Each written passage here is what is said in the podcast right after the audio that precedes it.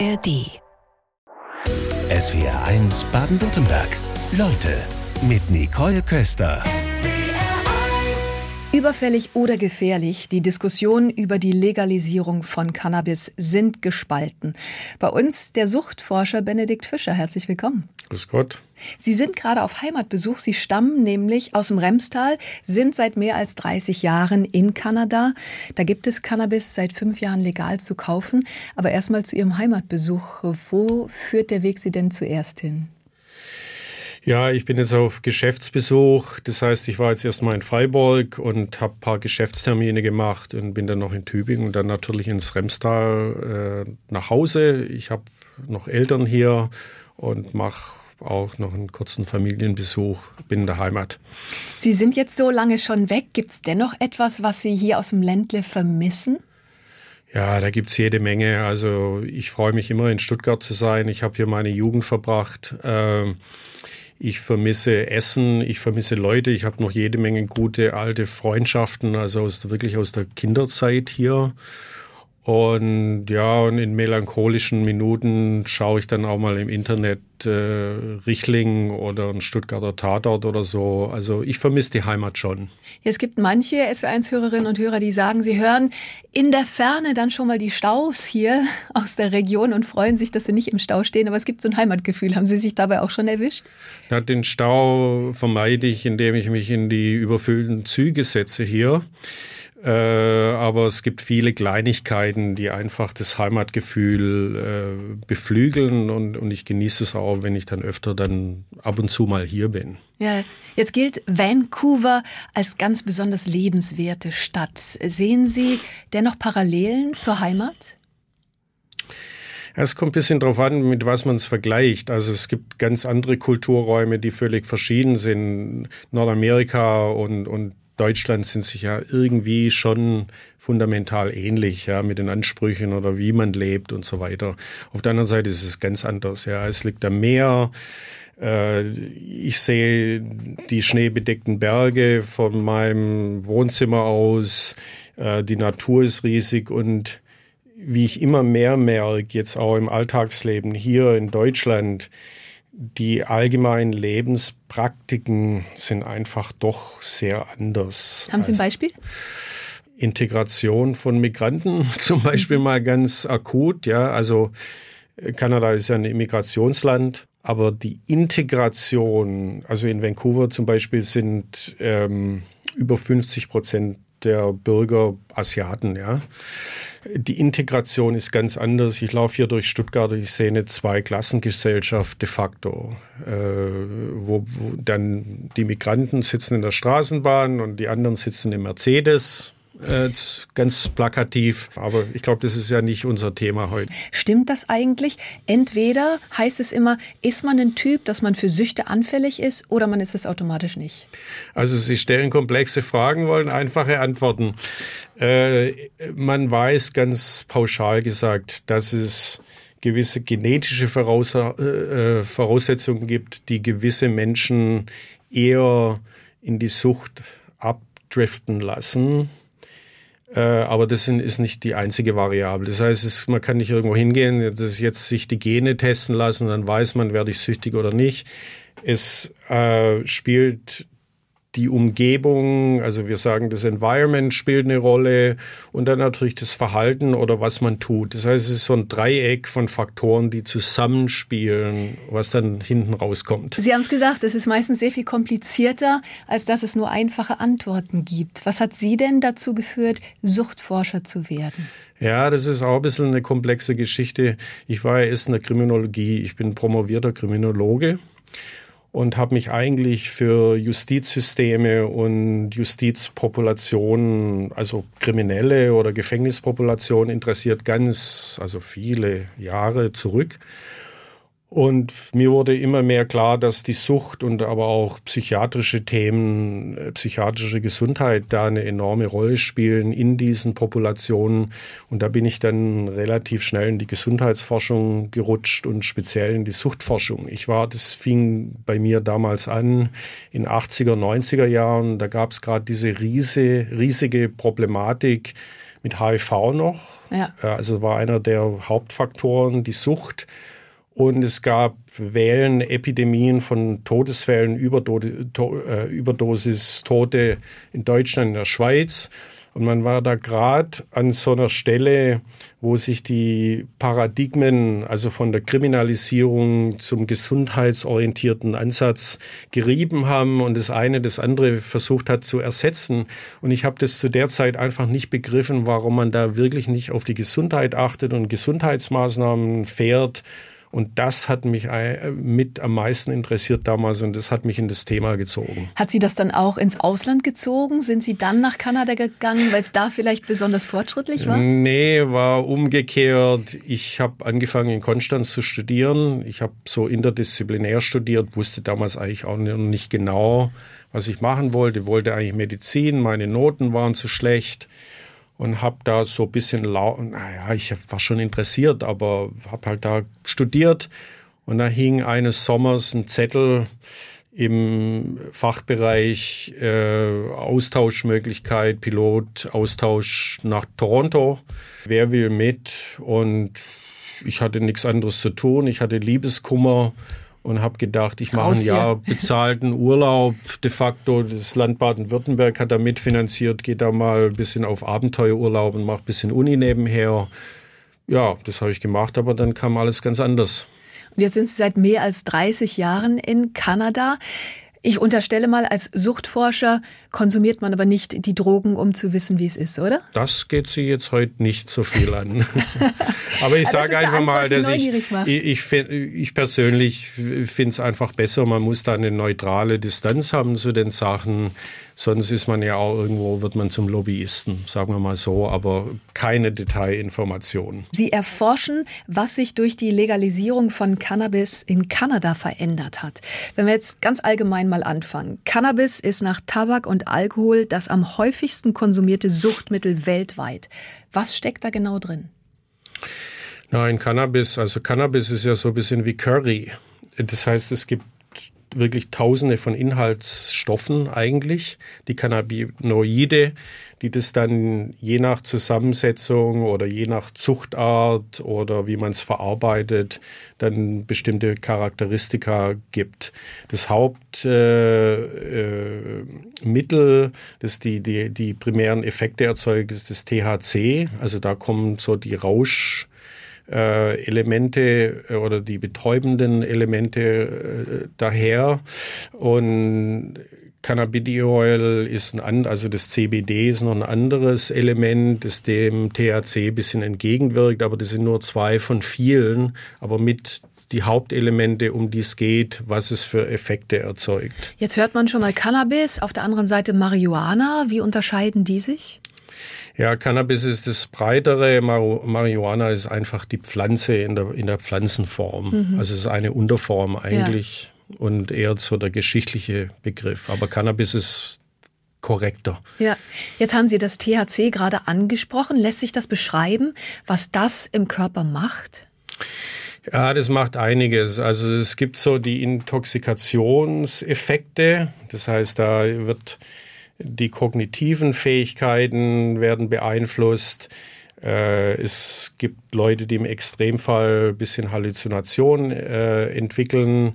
Es ist ein angenehmer Rausch und man wird so für eine Zeit zwischen acht und zwölf Stunden so euphorisiert bzw. betäubt. Da kommen also die guten oder die angenehmen Effekte raus, aber auch die teilweise problematischen. Und um es gleich vorwegzunehmen, äh, ein Großteil der Probleme mit Cannabis hängt davon ab, wie, wie viel THC man zu sich nimmt. Es hängt auch davon ab, wie alt man ist oder wie vulnerabel man ist. Wie weit das Hirn entwickelt ist. Äh, wie weit das Hirn entwickelt ist, aber wie weit man sonst auch vulnerabel ist, also in Sachen Alter zum Beispiel und wie oft man konsumiert. Also das ist auch so ein Risikodreieck. Da sind die wichtigen Implikationen für die Prävention einfach. dass Cannabis, Cannabisgebrauch ist nicht Cannabisgebrauch. Es kommt, hängt sehr stark davon ab, wann man anfängt, wie man konsumiert, was man konsumiert. Und da kann man dann auch Schadensreduzierung betreiben. Und das ist natürlich, hört sich ein bisschen anders an als die kategorische Verdammung, die wir ja über Jahrzehnte so nach Reefer Madness Style irgendwie hatten, wo jeder kommt oder, oder wo man sagt, äh, du denkst nur an Cannabis oder rührst es an und sofort hast du eine lebenszeitlange Psychose. Ja. Wir sprechen darüber, dass Cannabis in Deutschland legalisiert werden soll. In Kanada ist das seit fünf Jahren der Fall. Was halten Sie von dem deutschen Gesetzentwurf? Also ich finde es mal grundsätzlich gut, dass die äh, Legalisierung hier auch äh, angegangen wird. Er ist einfach vernünftig, den Gebrauch speziell dieser Substanz und die Leute, die damit involviert sind, aus dem Dunkelfeld der Kriminalität rauszubringen. Man hat da auch eine Chance, die Gesundheit äh, möglicherweise zu verbessern, aber da hängt es arg am Detail, wie man das macht. Und das ist ein bisschen eine offene Frage, ob das mit dem deutschen Modell klappen wird, bin ich mir nicht ganz sicher. Also auf Rezept ist es ja jetzt schon verfügbar. Das ist davon unabhängig. Dennoch, Sie haben eben wichtige Punkte angesprochen. Also ab welchem Alter man konsumiert, dann die Menge natürlich. Wie ist es bei Jugendlichen? Da gibt es große Bedenken hinsichtlich der Gefährdung, dass es auf das kognitive Einfluss haben könnte. Wie gefährlich ist es? Ja, da muss man einfach ein bisschen aufpassen, wie man, wie man das angeht. Also bei Jugendlichen ist es ganz klar eine riskantere Sache wegen Hirnentwicklung allgemeiner Vulnerabilität, die im Jugendalter einfach da ist. Jetzt muss man aber auch sagen, dass die Studien, die zeigen, dass da nachher wirklich Probleme bei Jugendlichen entstehen, größtenteils mit äh, Stichproben gemacht sind, wo die Jugendlichen sehr häufig und sehr potente Cannabisformen konsumieren. Das heißt, wenn heute, und da muss ich jetzt gleich wieder aufpassen, weil einige die Leute denken, ja, jetzt sage ich, man soll Jugendlichen das Cannabis, den Cannabiskonsum erlauben äh, ist nicht ganz so, ähm, aber die, das Risiko ist nicht kategorisch, ja. Also nicht jeder Jugendliche, der mal Cannabis probiert oder das auch mal einmal in der Woche raucht, wird sofort zum Gesundheitsproblemfall. Aber ganz klar, die Jugendlichen sind eine Hochrisikopopulation. Das sind sie aber bei Alkohol und anderen Substanzen auch, wo wir uns dafür gar nicht so arg interessieren eigentlich. Ließe sich das denn eingrenzen, wenn Sie gerade von einmal die Woche sprechen? Wäre so etwas vertretbar? Wie kann man es greifbar machen? Also die Daten zeigen es schon recht klar, dass wenn jemand wirklich nur gelegentlich konsumiert, also ein, ein oder zweimal die Woche, im Vergleich zu täglich oder fast täglich. Das sind sehr signifikante Unterschiede dann in der Risikoentwicklung oder in den gesundheitlichen Konsequenzen. Das heißt, das ist eine Sache, die man umsetzen äh, muss in der Prävention. Jetzt ist ja das Interessante am deutschen Vorschlag, also wenn ich dem Herrn Lauterbach zuhöre, der dann äh, so seinen Korridor der Vernunft darlegt, wo mit die Intention ist, das Cannabis, den Cannabiskonsum bei Jugendlichen unter 18 mit irgendwelchen magischen Präventionsaktionen abzustellen. Das wird natürlich nicht klappen. Das, da gibt es überhaupt keinen Präzedenzfall, wo das je passiert ist. Und damit ist, bleiben die Jugendlichen die Problemgruppe auch für die Legalisierung unter, der, unter den Bedingungen der Legalisierung, weil die da ja rausfallen. Unter 18 ist nicht legal. Das heißt, die Jugendlichen werden weiter ein Problembereich sein und da wird es wahrscheinlich sogar hochgehen, weil einfach mehr verfügbar ist. Das heißt, das bleibt die große Frage. 2018, also vor fünf Jahren, wurde Cannabis in Kanada legalisiert. Was hat sich denn seitdem verändert? Ging der Konsum rauf? Ja. Der Konsum, also zum ersten ist Kanada ja schon lange ein Hochkonsumland. Die Prävalenzraten sind ungefähr doppelt so hoch wie in Deutschland. Ungefähr 20 Prozent der Erwachsenen waren schon vor der Legalisierung Konsumenten. Heute sind es in Ontario zum Beispiel über 30 Prozent. Ein Drittel der Erwachsenenbevölkerung. Unter den Jugendlichen war es auch zwischen 30 und 50 Prozent. Und es ging zum Teil hoch. Da ist vielleicht Covid noch ein Faktor, aber Prävalenz ging hoch und viele der Gesundheitsprobleme, die gemessen sind, systematisch gemessen sind über die Legalisierung, sind auch hochgegangen. Das heißt, bis jetzt ein klarer Gesundheitserfolg ist es nicht. Sie haben die Jugendlichen als besonders gefährdete Gruppe eben bereits angesprochen. Was kann denn da an Veränderungen im Gehirn überhaupt passieren? Ja, also ohne jetzt in die feinen Details zu gehen, da können kognitive Faktoren eingeschränkt oder, oder Fähigkeiten eingeschränkt werden. Es können auch Sachen wie zum Beispiel psychotische Störungen mit regelmäßigem Konsum äh, auftreten. Das heißt, vor allem intensiver Konsum ist für Jugendliche einfach nicht gesund. Aber der ist auch in Bezug auf Alkohol und Tabak für Jugendliche nicht gesund. Das heißt, Jugendliche müssten im Allgemeinen von intensiven Drogen- oder Substanzgebrauch allgemein geschützt werden. Und so eine Legalisierung bringt sie dann nicht doch vielleicht eher dahin? Die Bedenken, teilen Sie die?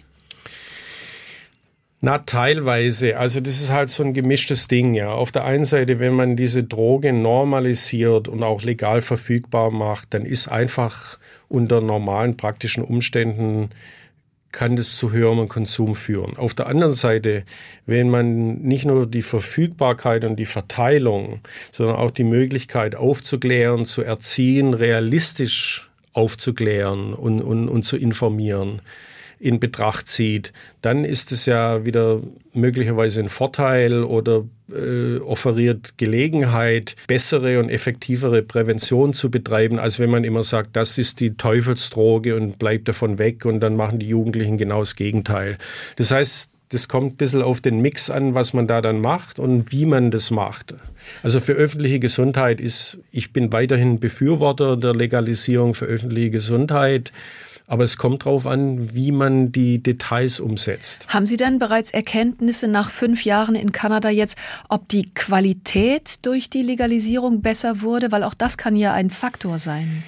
Ja, das ist auch wieder eine komplexe Frage. Wahrscheinlich sind die Sachen, also inzwischen gehen zwei Drittel der Konsumenten in, in legalen Laden oder zu einer legalen Quelle, um sich ihr Cannabis zu holen. Das ist dann wahrscheinlich qualitätsbereinigter, kontrollierter. Auf der anderen Seite wissen wir auch, dass die THC-Gehalte des konsumierten Cannabis weiterhin stark angestiegen sind. Das heißt, 80 Prozent des verkauften Cannabis in Kanada, legal verkauften Cannabis, haben über 25 Prozent THC-Gehalt. Das heißt, die Leute konsumieren wahrscheinlich ähm, reineres Cannabis, aber höher, aber mit höherer Potenz. Und das ist natürlich zu einem Großteil auch ein Effekt des kommerzialisierten Verteilungssystems, das da eingeführt wurde, weil das inzwischen, inzwischen eine Industrie ist, die verkaufen will und die daran interessiert ist, die stärksten und die teuersten Produkte zu verkaufen. Das heißt, da sind Pendeldynamiken am Werk, wo man halt schauen muss, wie dieses Experiment jetzt weitergeht. Es ist weiterhin ein Experiment. Die Polizei in Rheinland-Pfalz, die hat Bedenken geäußert, dass der Schwarzmarkt in Sachen Cannabis erstmal so richtig angekurbelt würde, da das, was erlaubt ist, wohl nicht den Bedarf der Konsumenten decke, es also weiterhin die illegalen Geschäfte gäbe. Gibt es da Erkenntnisse bei Ihnen aus Kanada? Ja, also das, der Schwarzmarkt wird ganz sicher nicht ganz verschwinden. Also es ist schon anzunehmen, dass nach einer gewissen Zeit, wenn also diese, diese Clubs aufgebaut werden und mehr und mehr Leute zu den legalen Quellen gehen, dass der Schwarzmarkt für den Durchschnittskonsumenten da schon etwas zurückgedrängt wird. Das allerdings sehen wir auf der anderen Seite, dass es da dann Verschiebungseffekte gibt. Also gibt es Daten aus USA, Kanada, dass dann die Schwarzmärkte einfach für die Leute produzieren, die nicht legal erwerben können. Und wir haben ja eine Altersgrenze und trotzdem Konsum unter bei den Jugendlichen ja. zum Beispiel oder auch fürs Ausland zum Beispiel oder Produkte, die nicht angeboten werden. Das heißt, da wird es eine Verschiebung geben. Verschwinden oder mit Sicherheit nicht. Um Kitas, um Schulen, Sportplätze soll es eine Schutzzone geben. Ist das realistisch gedacht? Mein Gott, da ist halt viel Symbolik im Spiel. Also wenn die Leute da dann irgendwas in die Schule bringen wollen, dann laufen sie auch 250 Meter zu diesem Laden. Gibt da auch noch das Internet.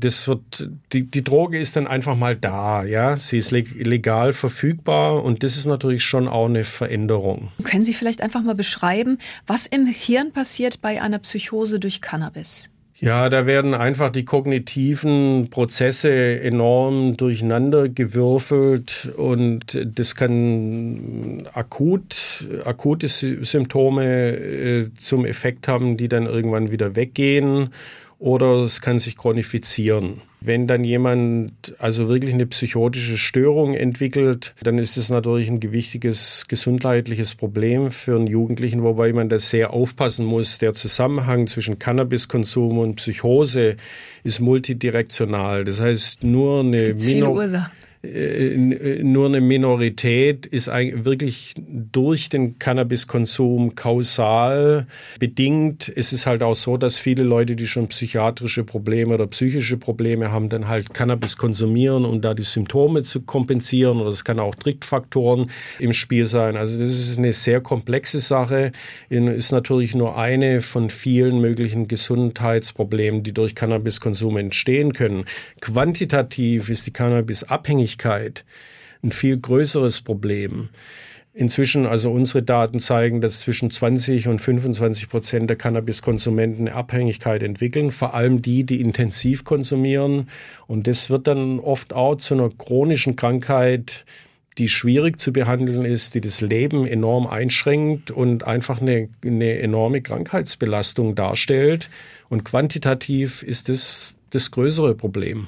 Das heißt, sie wird ja häufig als Einstiegsdroge bezeichnet. Sehen Sie das auch so? Ja, das ist Quatsch. Das ist widerlegt empirisch und da gibt's andere Substanzen, wo das genauso zutrifft. Und da ist die Legalisierung natürlich irgendwo eine Verbesserung, weil man, und das haben ja damals die Holländer mit ihrem Modell beabsichtigt, dass man das Cannabis aus dem Dunkelfeld der Kriminalität rausnimmt und damit hat man dann weniger Zugang zu anderen illegalen Quellen oder Drogen. Also da ist hoffentlich ein bisschen eine Verbesserung. Wenn man an Einstiegsdrogen arbeiten will, dann muss man mal äh, sich stark auf Alkohol und Tabak konzentrieren und vor allem in Deutschland, wie das hier ja noch gebraucht wird, als sei das Trinkwasser da ist von der öffentlichen Gesundheit viel mehr Aufmerksamkeit und Aktion gefragt, als jetzt speziell da weiter auf dem Cannabis rumzuhacken. Benedikt Fischer bei uns in SWRs Leute. Sie arbeiten unter anderem als Suchtforscher, sind in Kanada seit vielen Jahren. Sie haben jetzt angesprochen, Deutschland ist eigentlich beim Konsum von Alkohol immer noch Entwicklungsland, weil so viel konsumiert wird. Wie ist das in Kanada? Ja, also Kanada kommt ja ein bisschen mehr aus einer temperierten äh, Tradition und Geschichte in Bezug auf Alkohol. Wir müssen uns den Alkohol immer noch in besonderen Geschäften, also in Alkoholapotheken kaufen, wobei es gibt jetzt zum Teil Bier in Supermärkten, das ist ein bisschen ausgedehnt, aber es ist viel restriktiver kontrolliert. Die Preise sind höher und es ist nicht, wird nicht verkauft oder konsumiert wie Trinkwasser oder Cola, so wie es in Deutschland der Fall ist. Und auch die Richtlinien, äh, wie man gesundheitsorientiert kontrolliert, sind viel restriktiver als hier. Bringt es auch was? Das ist eine gute Frage. Das ist nicht ganz klar. Äh, zum Teil, also der Konsum ist bisschen niedriger. Auf der anderen Seite gibt es dann oft in den restriktiven Ländern das Phänomen des Binge-Drinkings. Ja, das gibt es auch in Skandinavien, wo ja ähnlich restriktiv gehandhabt wird und dann gehen die Leute eben am Freitag oder am Samstag in die Bar und schütten sich zu, einmal die Woche. Das will man ja auch nicht. Aber im Allgemeinen ist das Bewusstsein in Kanada zu den riesigen Gefahren von Alkohol, also für die Gesundheit, aber auch in Bezug auf andere Unfälle, was weiß ich, Aggression, ist schon wesentlich höher. Wir nehmen Alkohol als Droge in Deutschland im Allgemeinen ja immer noch nicht richtig ernst oder denken nur deshalb, weil es die Mönche in Bayern vor 500 Jahren schon gemacht haben und getrunken haben, ist es irgendwo okay. Und es ist es für die Gesundheit einfach nicht. Im Gegenteil, Alkohol ist ja im Vergleich zu anderen Substanzen eine relativ riskante Droge, sowohl für akute als auch für chronische Probleme, zum Beispiel Krebs. Ja, Sie sprechen da ein wichtiges Thema an, denn nicht nur die Alkoholsucht ist eine potenzielle Gefahr, genau. sondern eben Alkohol als Ursache für viele verschiedene Krankheiten. Ja. Nicht nur Krebs, da gibt es wahrscheinlich einiges. Aggression, Unfälle, natürlich Herz, Leber und andere Organprobleme. Also die Liste ist, ist ellenlang. Dennoch gibt es ja Möglichkeiten, anders damit umzugehen. Haben Sie als jemand, der sich intensiv mit Wirkungen von Drogen beschäftigt, Ideen dazu? Ja, also wir haben zum ersten Jahr mal Fachleute oder Leute in Verantwortung im Gesundheitsbereich, die sich dessen annehmen sollten. Ja und Prävention, Aufklärung. Man muss, kann die Kultur nicht ganz wegdenken oder ignorieren. Und den anderen Faktor, den man natürlich ansprechen muss, wäre auch Industrie. Ja? Also die Lobby-Effekte hier in Deutschland im Alkohol- und Tabakbereich sind enorm und die haben das natürlich auch mit vermieden, dass da einschlä einschlägigere äh, Restriktionen passieren. Das heißt, aber die, die Gesundheitspolitik muss sich dessen einfach annehmen und hier aktiv werden, bessere Bildung, Informationen betreiben und, und da einfach reingehen. Und da ist auch die Debatte um Cannabis jetzt eine Gelegenheit, dass man das einfach ausbreitet und nicht nur auf Cannabis fokussiert, sondern sagt, was können wir denn allgemein im psychoaktiven Substanzbereich machen, um hier bessere Prä Prävention zu betreiben und Gesundheitsprobleme runter zu, zu fahren, denn die sind enorm hoch in Deutschland. Wir sprechen gerade über das Thema Prävention. Jetzt hat man den Eindruck, beim Thema Ernährung ist das Bewusstsein schon gewachsen, wie wichtig Ernährung für den Körper ist, welchen Einfluss das hat. Warum scheint das bei den Getränken wie Alkohol noch nicht so richtig durchgedrungen zu sein? Ganz ehrlich gesagt, ich sehe hier die Anstrengungen in Deutschland nicht richtig, da wirklich was zu verändern. Also der Alkohol und auch der Tabak. Also ich war jetzt wieder am Flughafen, ja, und saß in der Lounge und war bass erstaunt. Da hat es dann immer nach Rauch gestunken, bis ich dann irgendwie gemerkt habe, ja, ist da ist jetzt gleich noch die Raucher-Lounge um die Ecke.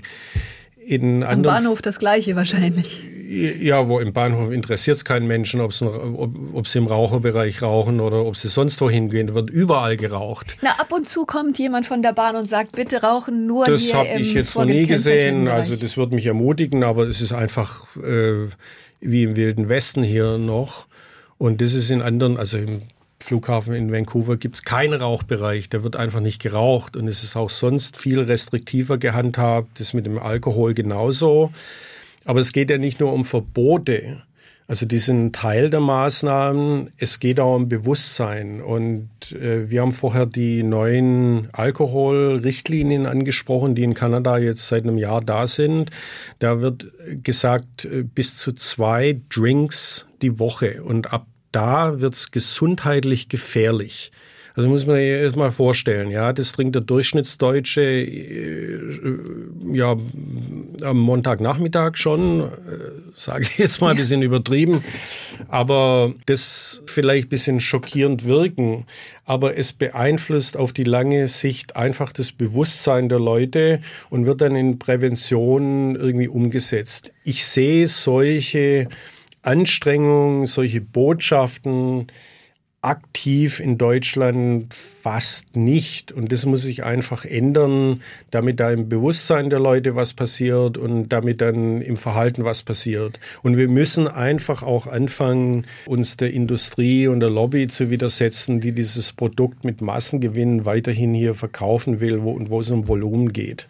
Da können wir aber im Grunde nur bei uns selber anfangen, weil die Industrie möchte natürlich verdienen. Das wird erstmal so weiterlaufen. Also das Bewusstsein können nur wir aktiv ändern. Ja. Ja, aber da muss man die Politik in die Pflicht nehmen, denn da gibt es Leute, die werden dafür bezahlt und haben einen Job, um genau das zu machen. Und da sehe ich derzeit sehr wenig. Also das ist Ihr Appell an den Bundesgesundheitsminister Lauterbach, da aktiv zu werden.